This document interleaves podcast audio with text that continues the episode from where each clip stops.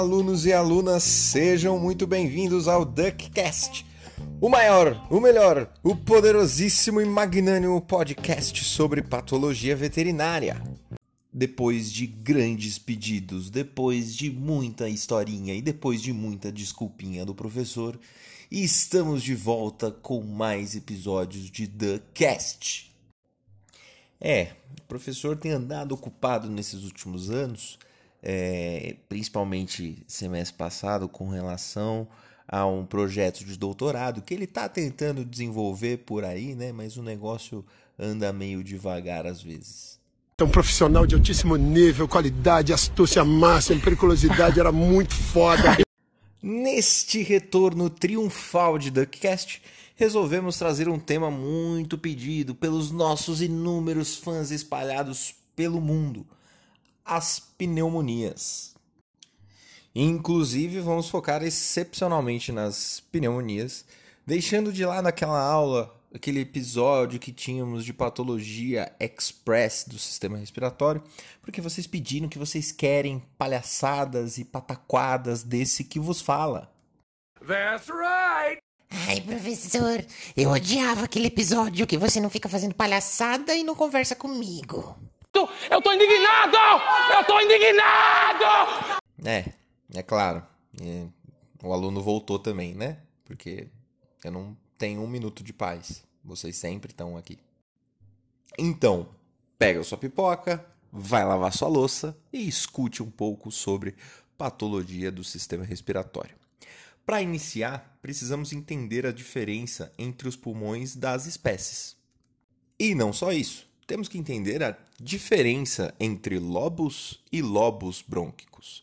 Os lobos são as estruturas externas que a gente consegue visualizar no pulmão desses animais, né? São as ramificações brônquicas.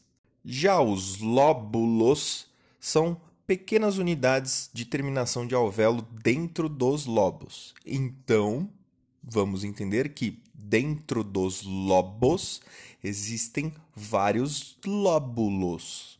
Ai, por que, que você tá falando devagarzinho? Tá achando que eu sou idiota? Que eu não entendo? O lóbulo tá dentro do lobo. Duh. Tcharam! Eu tô falando devagarzinho porque eu conheço, né? Então vamos lá, já que você tá pegando rápido, vamos entender agora a diferença entre as espécies.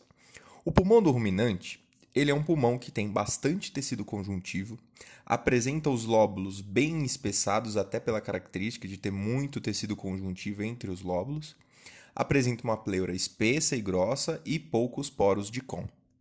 Professor! O que, que são poros de com? Com? Co? Co? Não consegue, né? Poros de cão são comunicações entre as porções finais dos sacos alveolares, que facilitam a passagem de ar. São fundamentais para a passagem de ar ao longo de todo o pulmão. Ah, mas então, o ruminante tendo poucos poros, muito tecido conjuntivo, ele não respira direito, o ar passa com dificuldade.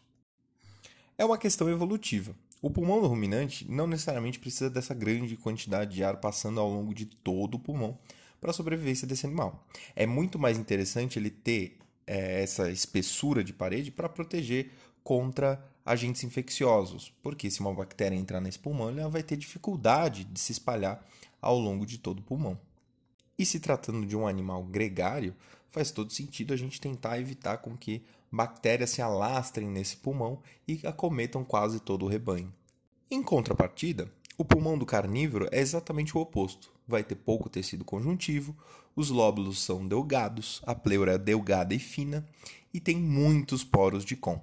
A ideia aqui é justamente o contrário. O ar vai passar com muita facilidade nesse pulmão.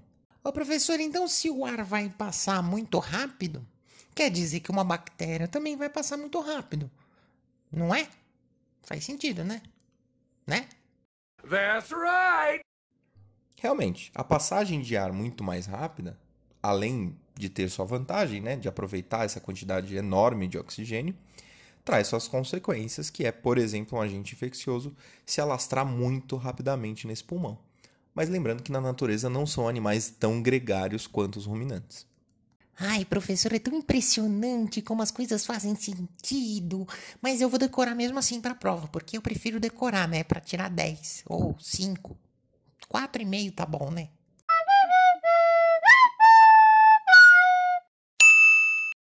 É, que dúvida. Para no dia seguinte da prova você esquecer tudo. Mas, né, estamos acostumados. E no meio do caminho, entre os carnívoros e os ruminantes, nós temos o pulmão de equinos e primatas. Né? É tudo meio termo. Vai ter quantidade intermediária de tecido conjuntivo, os lóbulos são visíveis, mas não tão espessos, a pleura é visível, mas não tão espessa, e tem quantidade intermediária de poros de com. É o pulmão mais sem gracinha. Ah, professor, mas pra que, que a gente tá vendo isso? O que, que muda? O que, que, vai, que, que vai mudar? Saber se é tecido conjuntivo, poro de com? Não muda nada. Não vai mudar nada, tenho certeza. Só pra me encher o saco. No, God! No, God, please, no! No! No! E é aí que você se engana. A gente sempre vai mostrar coisas que são importantes durante a aula. Então vamos começar falando das pneumonias, ou seja, inflamação do parênquima pulmonar. Nós vamos falar durante a aula sobre algumas pneumonias, tá? Não vamos abordar todas porque senão iria ficar um episódio muito longo. Mas nós vamos falar pelo menos das três principais. Para entender sobre as pneumonias, nós temos que determinar dois fatores que são fundamentais. Saber qual que é o sítio inicial da lesão, ou seja, onde se instala o início da lesão, e qual que é o padrão de disseminação da lesão, ou seja, como que o agente infeccioso ou o agente que está causando a pneumonia se distribui ao longo do lobo pulmonar. A estrutura pulmonar por si só já é bastante importante para a gente entender o que vai acontecer nas pneumonias. Inicialmente, nós temos as células pulmonares, os pneumócitos do tipo 1 e os pneumócitos do tipo 2. Os pneumócitos do tipo 1 são células extremamente finas, são células que compõem cerca de 95% da superfície pulmonar e é a célula responsável por fazer a troca gasosa. Já o pneumócito do tipo 2 é uma célula um pouco mais robusta, mais cuboide, cobre cerca de 5% da superfície alveolar e tem a função de produzir o surfactante, aquele líquido que serve para os alvéolos não colabarem. O interessante é que o pneumócito tipo 2, de acordo com a necessidade, pode se transformar em pneumócito tipo 1. E como várias doenças, o que vai determinar a agressividade e a gravidade da doença é o comprometimento ou não da membrana basal e vascular. Ai, professor, você sempre fala membrana basal, membrana basal. Eu já perguntei e já esqueci a resposta. Mas o que, que é membrana basal? Por que, que ela serve? Eu sei, basal, base, mas. Me, me. Membrana basal ela serve de base para o epitélio. Então o epitélio se apoia sempre numa membrana basal. Dessa forma, é como se a gente montasse um, uma estrutura de sanduíche de três camadas. A primeira camada é a camada do epitélio, onde a gente vai encontrar os pneumócitos. A segunda camada, essa camada do meio, né, é onde a gente vai encontrar a membrana basal. E a terceira camada são os vasos sanguíneos que vão trazer sangue rico em CO2 para serem transformados em sangue rico em oxigênio. Então, nós podemos começar a falar das broncopneumonias. A ideia de broncopneumonia está relacionado ao foco inicial da lesão. O foco inicial das broncopneumonias são as junções bronquíolo-alveolares. Ah, eu sei o que, é isso. Junção bronquíolo alveolar. É o ponto que tem a junção entre o bronquíolo e o alvéolo. Eu sou muito esperto. Surprise, motherfucker! Olha, aprendeu a ler. Incrível. Mas e o que, que tem? Qual que é a característica da junção bronquíolo-alveolar? Ai, professor, já entendi. É junção do bronquíolo com o alvéolo. É, tá bom, né? Não é só isso.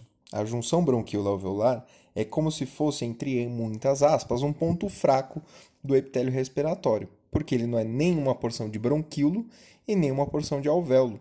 ou seja, não tem características de defesa do bronquíolo, como por exemplo o muco, os cílios, e nem características de defesa de um alvéolo, como por exemplo os macrófagos alveolares.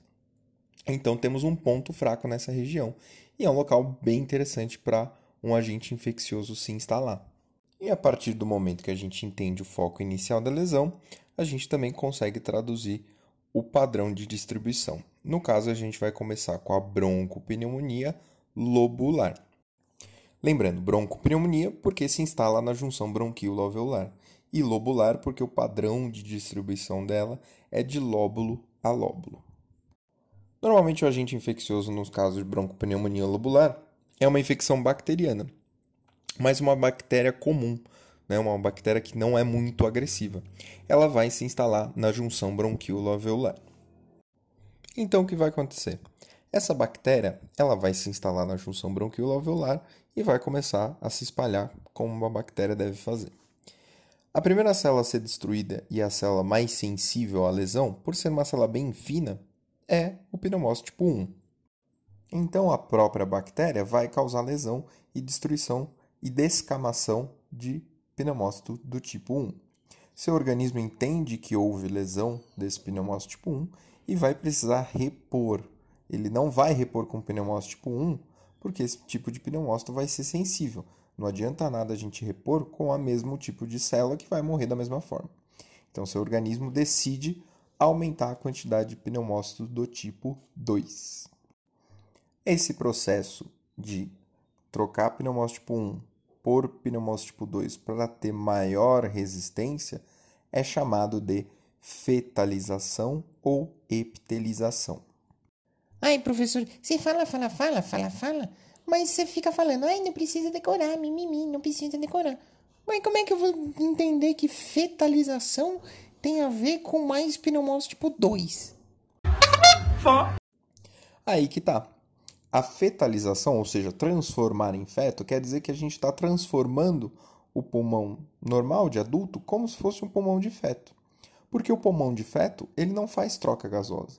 Então ele não precisa de tanto pneumócito tipo 1, ele vai ter muito mais pneumócito tipo 2 que produz surfactante para esse pulmão não colabar. Então faz todo sentido a gente falar de fetalização, porque a gente está transformando esse pulmão em um pulmão semelhante ao pulmão de feto, com muito mais pneumócito do tipo 2. É, você tem resposta para tudo, né? Impressionante, sempre tem uma respostinha pronta. É, né? Sempre. Impressionante. Até parece que as coisas fazem sentido, né? Então, a ideia agora é que a gente está cheio de pneumócito tipo 2. Isso não é bom, necessariamente, porque a gente não vai ter troca suficiente. Né? O, é o pneumócito tipo 1 que faz a troca gasosa. Só que o seu organismo também vai começar a combater a bactéria. Né? E se tratando de uma infecção bacteriana branda, mais tranquila, quem responde em melhor forma é o neutrófilo. Neutrófilo é aquela célula de defesa que inicia o processo de inflamação aguda. Então a gente vai ter vários neutrófilos. O predomínio né, do infiltrado inflamatório vai ser de neutrófilo para tentar destruir aquela bactéria.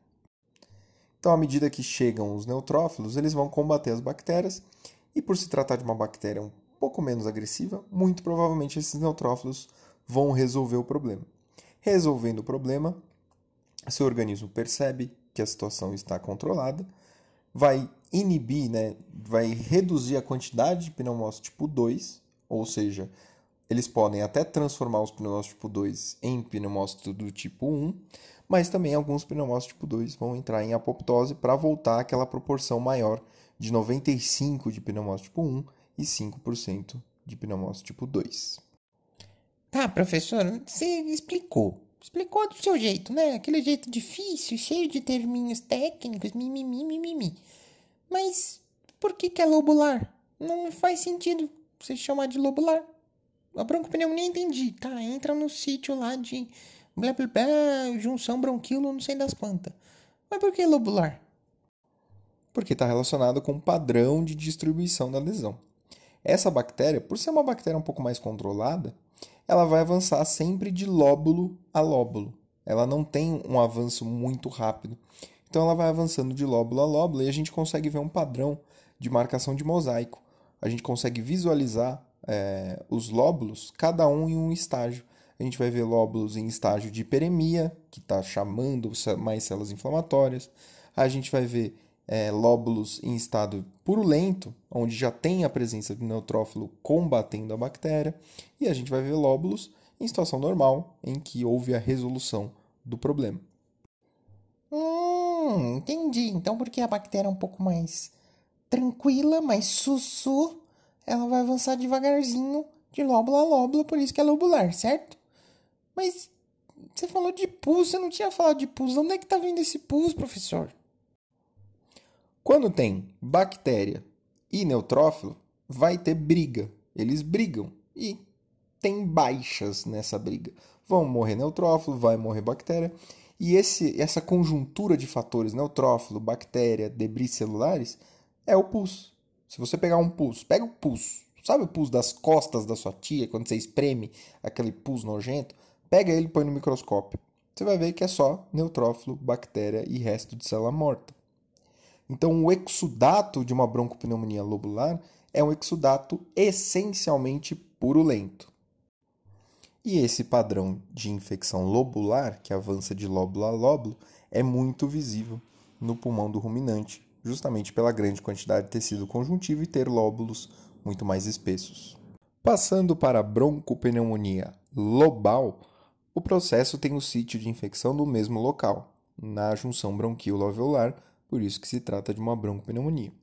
Agora o padrão de distribuição é lobal. A ideia aqui é um pouquinho diferente. A gente vai tratar de uma bactéria um pouco mais resistente. Ou seja, o processo é muito parecido. Uma bactéria um pouco mais resistente vai descamar pneumose tipo 1 e vai induzir a proliferação de pneumose tipo 2, causando a nossa fetalização. Porém, o detalhe que muda agora é que ao invés de ter proliferação principalmente de neutrófilo, quem combate agentes infecciosos mais agressivos e resistentes, normalmente no nosso sistema imune, são os macrófagos. Então, a célula do sistema imune que vai predominar nesse infiltrado será de macrófagos. Porém, devido à agressividade dessa bactéria, ela faz um efeito que outras bactérias mais simples não fariam, que é a destruição da membrana basal. Tendo a destruição da membrana basal, o problema fica muito mais grave, porque não tem como você reproduzir aquele epitélio. As células epiteliais vão ser descamadas e nunca mais respostas, fazendo com que haja uma necrose desse tecido e não tem a possibilidade de repovoar com novas células, novos pneumócitos. Só que seu organismo não permite que fique um espaço vazio, né, onde foi descamado esse epitélio. E também ele pretende criar um tecido que seja mais resistente, que consiga sobreviver à presença daquela bactéria. Então, seu organismo começa a depositar tecido conjuntivo fibroso no local. O problema disso é que a partir do momento que tem deposição de tecido conjuntivo fibroso, não tem mais volta. E, principalmente, aquele local não vai fazer troca gasosa. Isso vai ser muito prejudicial para a função pulmonar. Esse processo de troca de tecido epitelial que faz troca devido à agressividade da bactéria por tecido conjuntivo fibroso, a gente vai chamar de hepatização. Aí, professor, aí que tá, ó, ó o papinho de novo. Quando você falou fetalização, era transformar em feto. Hepatização é transformar em fígado? Qual que é o, o sentido? Não vai, vai trocar o, o pneumócito por hepatócito? Não é, né? Não é possível, só falta. Você entendeu o termo, mas não entendeu o que acontece. Não é que vai trocar por hepatócito. Na verdade, a gente acabou de falar. Vai trocar o tecido epitelial por tecido conjuntivo fibroso. O tecido fibroso ele é basicamente colágeno. E ele é muito firme. Né? O pulmão normalmente tem uma consistência mais macia. E ele passa a se tornar uma consistência firme, semelhante à consistência do fígado. E vai haver duas etapas nesse processo de hepatização. Inicialmente, uma hepatização vermelha, pela liberação de hemácias causada por um quadro de hemorragia. Lembra que a gente comentou, vai ter ruptura de membrana basal e, consequentemente, exposição de vaso. Isso pode romper pequenos vasos e causar uma hemorragia. Então, a primeira etapa é uma hepatização vermelha devido à liberação de hemácia, e a segunda etapa a gente vai chamar de uma hepatização amarela ou cinzenta, em que os macrófagos já fizeram a limpeza desse excesso de hemácia. E também, devido à ruptura da membrana basal e exposição de vaso sanguíneo, toda vez que nós temos exposição de vaso sanguíneo, dentro do sangue existe o fibrinogênio. A partir do momento que há ruptura de vaso, seu organismo entende que precisa da coagulação. Então, como a gente tem um incentivo muito grande à destruição de vaso pela infecção bacteriana, a gente vai ter alta liberação de fibrinogênio e, consequentemente, de fibrina. Então, o exudato, que vai ser composto no caso da broncopneumonia lobal, é um exudato fibrinoso. Ai, professor, você fica falando coisa. Eu não lembro. Você falou de coágulo. Eu nem lembro o que é coágulo. Como é que eu vou saber o que, que a fibrina tem a ver com o coágulo? O coágulo, tanto o coágulo convencional da coagulação sanguínea quanto o trombo, tem na sua composição dois fatores: a fibrina e a plaqueta. Tem um monte de fibrina no coágulo.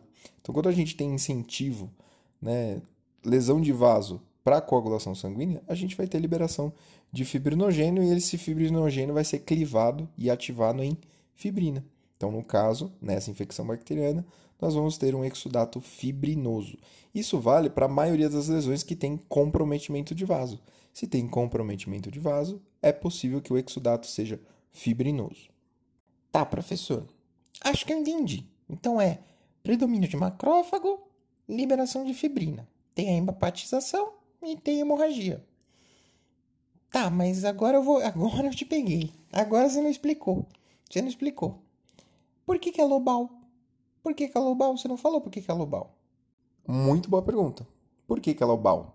Porque o processo de avanço dessa bactéria é muito mais rápido. É um processo que evolui de forma rápida. Ou seja, ele vai tomar o lobo muito rápido. E esse padrão com certeza é mais visível agora em pulmão de carnívoros. Porque como ele não tem barreiras que impeçam a sua proliferação, a gente vai ver um lobo essencialmente tomado pela broncopneumonia lobal. E esse processo pode evoluir para uma eventual carnificação e quer transformar em carne.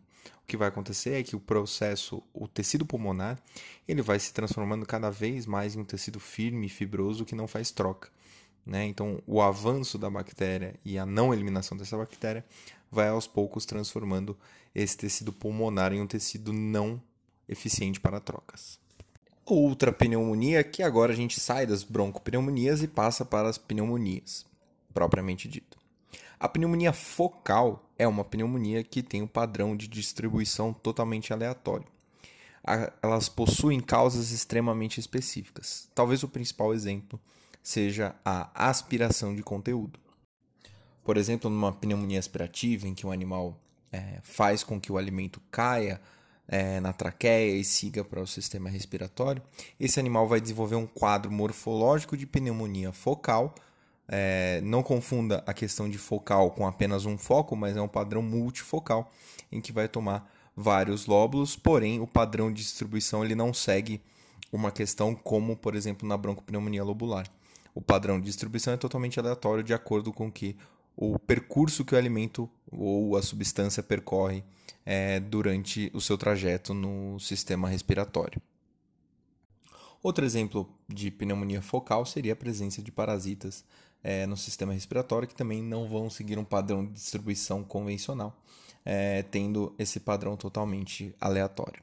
E por fim, a última pneumonia que nós gostaríamos de conversar neste episódio são as pneumonias intersticiais são pneumonias bastante agressivas, em que o problema não está mais na junção bronquioalveolar, mas são agentes muito mais agressivos que passam além da parede alveolar, acometendo principalmente o interstício. Então, esse agente passa pelo endotélio vascular, pela membrana basal e pelo epitélio, chegando até o interstício.